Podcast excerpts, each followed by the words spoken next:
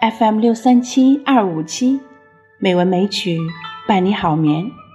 亲爱的朋友们，晚上好，我是知秋。今天是二零二二年五月二十九号，欢迎您收听《美文美曲》第两千七百一十四期节目。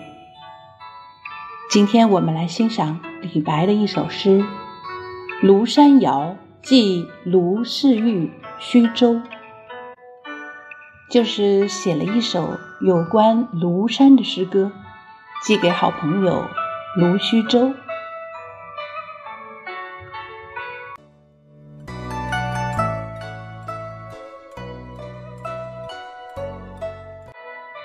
庐山谣寄卢氏玉虚舟》唐·李白。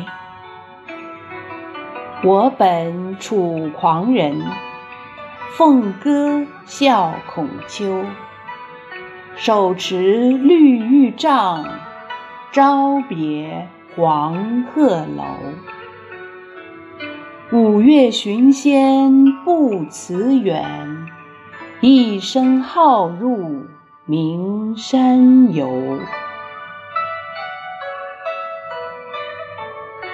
庐山秀出南斗旁，屏风九叠云锦张。影落明湖青黛光，金阙前开二峰长。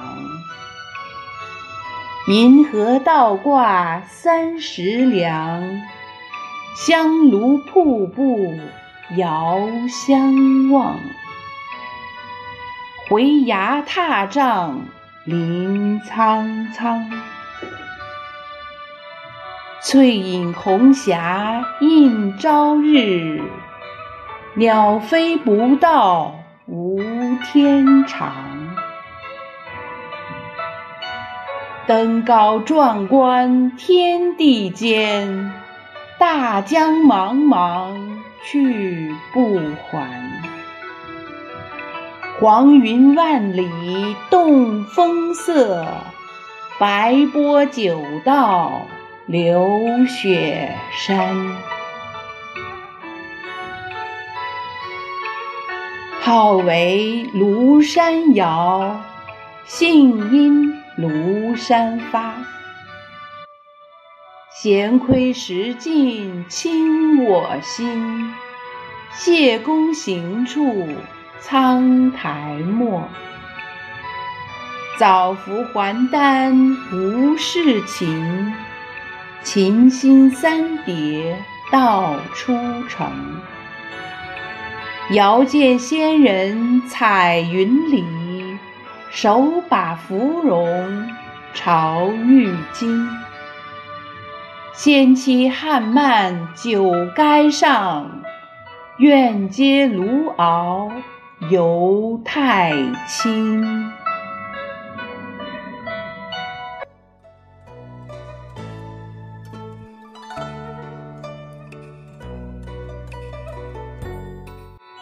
这首诗咏叹了庐山风景的奇绝，抒发了诗人游览飘然、猛发学仙成道之欲望，并进而邀请同伴。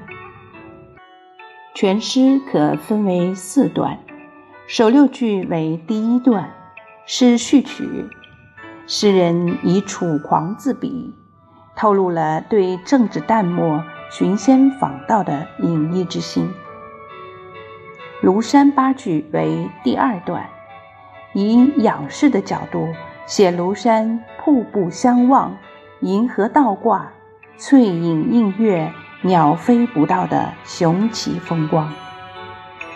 第三段登高八句，以俯视的角度写长江茫茫东去、黄云万里、九派流雪的雄伟气势。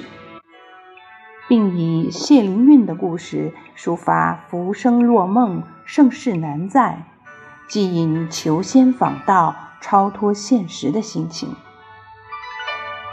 早服六句为第四段，想象自己能早服仙丹、修炼升仙，到达向往的自由仙界，并以卢敖的故事邀卢世玉同游。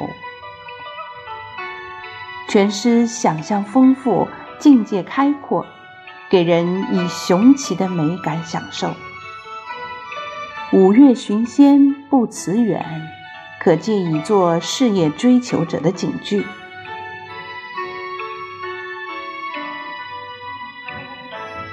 好啦，今晚的节目就是这样了，感谢朋友们的收听。